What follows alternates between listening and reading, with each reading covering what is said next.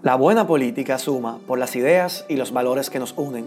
Porque quienes creemos en la buena política, lo que queremos a cambio de nuestro voto es una buena gestión de lo público, alguien que vaya al poder a defender nuestros intereses. Esta candidatura es una invitación a iniciar la transición de nuestra ciudadanía y de nuestro país hacia una buena política, esa que educa, que limpia, que rinde cuentas, que cumple y hace cumplir las leyes. Junto a ustedes vamos a demostrar que la buena política puede ganar en nuestro país.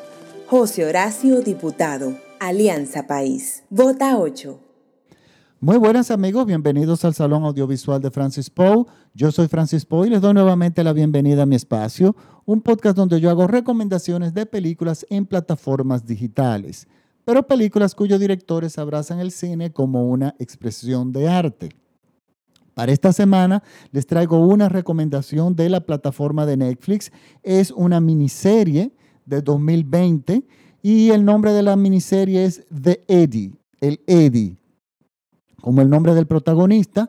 Es una serie que está protagonizada por André Holland, que ya lo hemos visto destacándose en películas como Moonlight, en Selma, en la película 42 también, y está dirigida por por lo menos los dos primeros capítulos por este joven director que a mí me gusta muchísimo, que se llama Damien Chazelle. Damien Chazelle es un jovencito, un, hombre, un, director sumamente joven que nos ha entregado películas maravillosas como First Man, que es estupenda. Tenemos a Whiplash y La La Land. Señores, esta serie, si bien no es una continuación de esto, pero responde a cierta tendencia de autor del director de, una tendencia de autor que hay entre La La Land, Whiplash y esta serie. Y digo tendencia de autor porque él tiene películas como First Man que nada tiene que ver con lo que ha tocado anteriormente. Por lo tanto, él se perfila como un director que puede ser un autor y que puede ser también artesano, hacer una película de cualquier tema. Whiplash y La La Land se unen hasta cierto punto con el personaje. O sea, La La Land es sobre un músico de jazz, un pianista. Whiplash es sobre un percusionista y su relación con, su difícil relación con su profesor de música en, su, en la escuela de música. Y tenemos a The Eddie que nos habla sobre un músico de jazz en París, un pianista.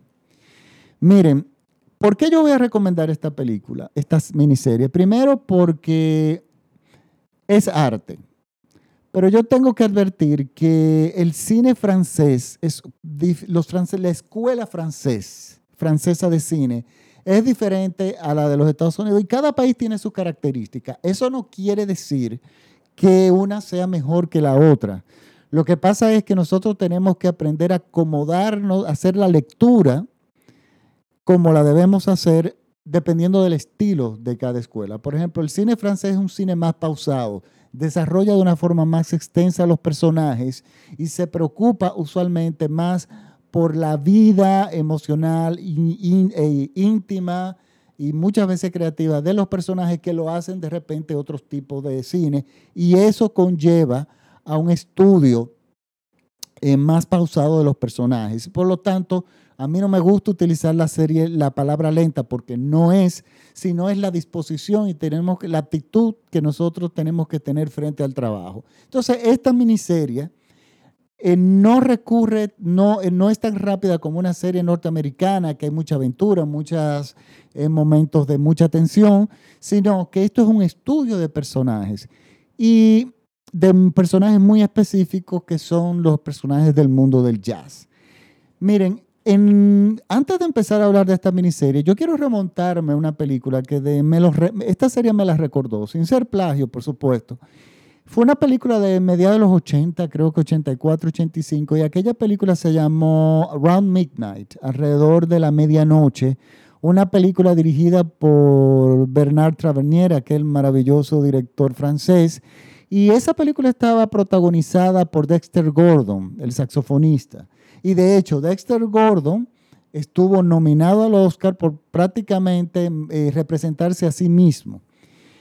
Fue una película maravillosa. realmente, pero ¿qué trataba esa película? Trataba sobre un saxofonista que llega a París por contratos, mucho más, eh, contratos para tocar en diferentes lugares, mucho más eh, beneficiosos para él que lo que estaba consiguiendo en Estados Unidos.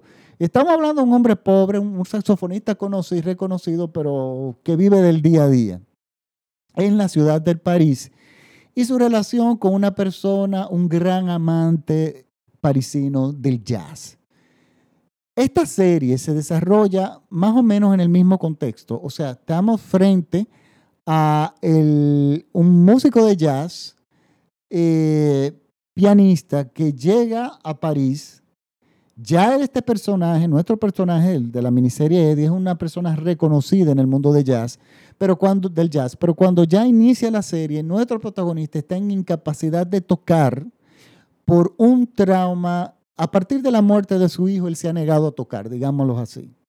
No sabemos qué pasó, cuáles son los detalles de esa muerte, pero él está marcado por ese evento que le impide funcionar en un 100% para lo que él existe, que es para la música. Entonces, él escapa de los Estados Unidos, llega a París, donde los parisinos por lo, reciben, digamos, con los brazos abiertos. Y uno se puede eh, preguntar, ¿por qué los parisinos, por qué París eh, aman tanto el jazz? Miren, esto desde el punto de vista musical es interesantísimo. París, y yo fui testigo del amor que tienen los parisinos al jazz. Eh, yo a mediados de los 90 visité varios de esos lugares con un amigo francés que es amante del jazz y esos lugares son mágicos. Son lugares súper pequeños, pero la música es maravillosa, el ambiente, la gente es increíble.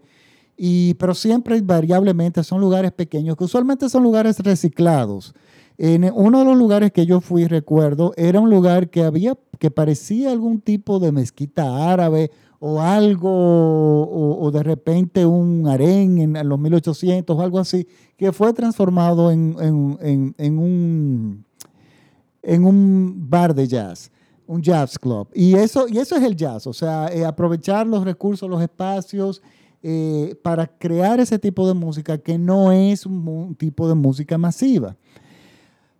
Pero en Francia le tienen un particular amor al jazz porque Francia se destacó muchísimo a finales de los 1800, principios de los 1900, con la música impresionista.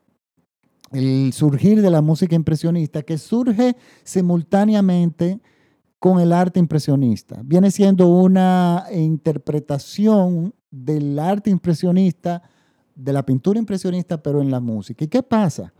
La, la, pintura, la música impresionista, sus, exponentes que son eh, eh, Claude Debussy, Gabriel Fauré, etc., fueron compositores que fueron muy atrevidos y enriquecieron muchísimo la música que de por sí ya venía enriqueciéndose armónicamente desde el periodo romántico.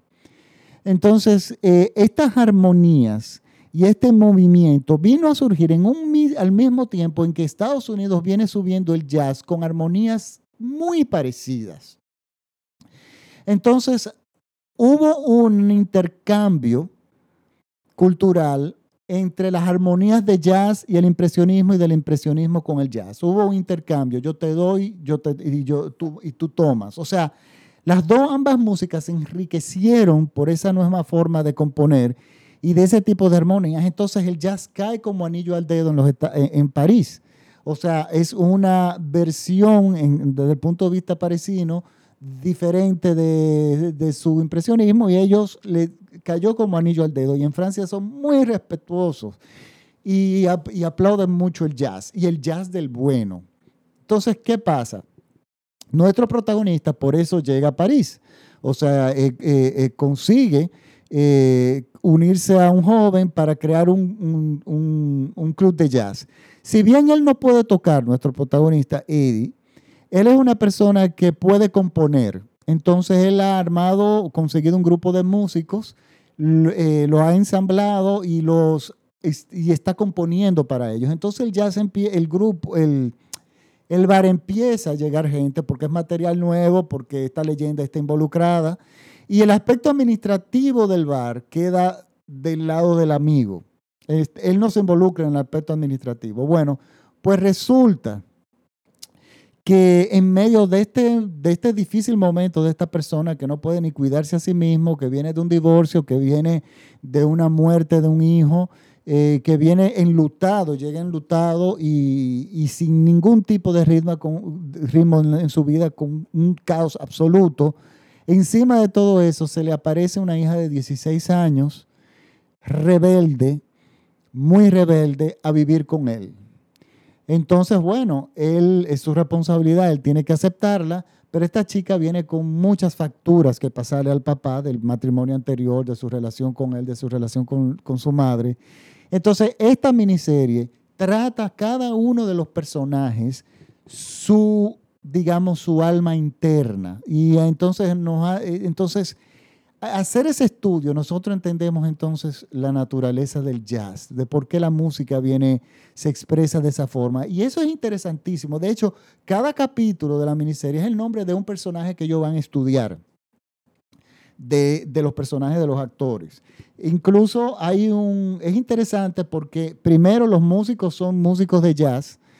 Eh, la música es fantástica, señores. Esa música es maravillosa. Y como un detalle, uno de los actores protagonistas secundarios muy, eh, que es, es, Randy Kerber, señores. Randy Kerber fue nominado al Oscar junto a Quincy Jones por la música de Color Purple. Es un músico destacadísimo y respetadísimo. Él es, es famoso por hacer arreglos que trascendieron, como el arreglo, el arreglo de Over the Rainbow de Barbara Streisand. Y resulta que él trabaja aquí y lo hace maravillosamente bien. Entonces, si usted es amante del jazz, usted va a adorar esta, esta miniserie que se toma su tiempo en desarrollarse. Y hay un elemento que es terrible, que es el elemento de que hay una cantidad de dinero, que esto es lo que hasta cierto punto lo convierte en un thriller, que hay una cantidad de dinero escondida, que el protagonista entiende que está ahí y la mafia también, que está escondida en el bar, y que él necesita encontrar hasta antes de determinada fecha de lo contrario, uno entiende que lo van a matar. Entonces tiene él el problema, sus problemas personales, sus problemas creativos, sus problemas administrativos, el problema de la hija y el problema de esta situación de que él tiene que encontrar ese dinero. Y eso es también un, un elemento interesante. Miren, el jazz nunca ha sido una música de grandes escenarios. Eh, siempre son de, de, escenarios pequeños y de discos, y, y, y la venta de discos siempre fue limitada. De hecho, el disco más grande de la historia del jazz que ha tenido más ventas es el disco de Quincy Jones, eh, perdón, de, ay Dios mío, eh, Kind of Blue, de, se me olvidó ahora, Dios mío, no tengo perdón de Dios, pero bueno, es un, de, es un disco que se llama Kind of Blue, Blues y resulta que ha vendido una, un millón de copias aproximadamente, que eso es para nada en comparación con un disco de Madonna o de músicos con armonías mucho más eh, cómodas. Eh, Miles Davis, pues, finalmente me acordé, por Dios, cómo se me va a olvidar el nombre de Miles Davis. Entonces, estamos hablando de que los músicos ya de jazz, por más famosos que sean y por más reconocidos, tienen que tocar constantemente para llevar su, su día a día. Yo, yo conozco a uno de cerca que es extremadamente famoso y ese músico tiene que tocar todos los días todos los días tiene que estar tocando porque la venta de discos no es realmente lo que le deja, sino tocar en los lugares y conseguir contratos. Entonces él se pasa eh, un mes en París, se pasa un mes en tal sitio y trabaja el doble que de repente que, un, que cualquier cantante extremadamente famoso popular.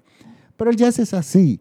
Y también el jazz, eh, el mundo de los jazzistas, los jazzistas son personas con el alma muy sensible, son personas que, que llevan una vida muchas veces difícil emocionalmente. No todos son así, pero esa es la naturaleza ¿no? de, de, del jazz. Tener personas como Billie Holiday, cantantes como Billie Holiday, que si bien no tenían una voz extraordinaria desde el punto de vista de potencia de voz, pero tenía una capacidad de desgarrar almas cantando y eso es, la, eso es la magia del jazz. Y lo mismo pasa con los saxofonistas, con los pianistas, etc.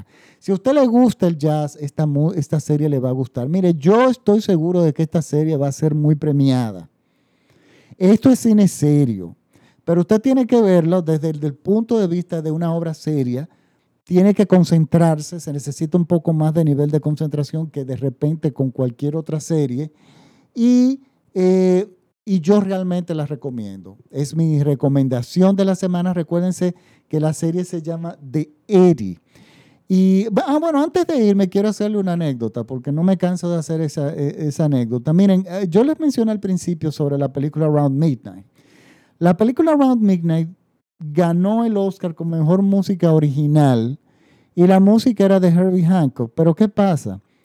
Herbie Hancock no calificaba para ni siquiera una nominación al Oscar, porque las canciones que escuchamos no son originales, son clásicos del jazz que fueron arregladas por él.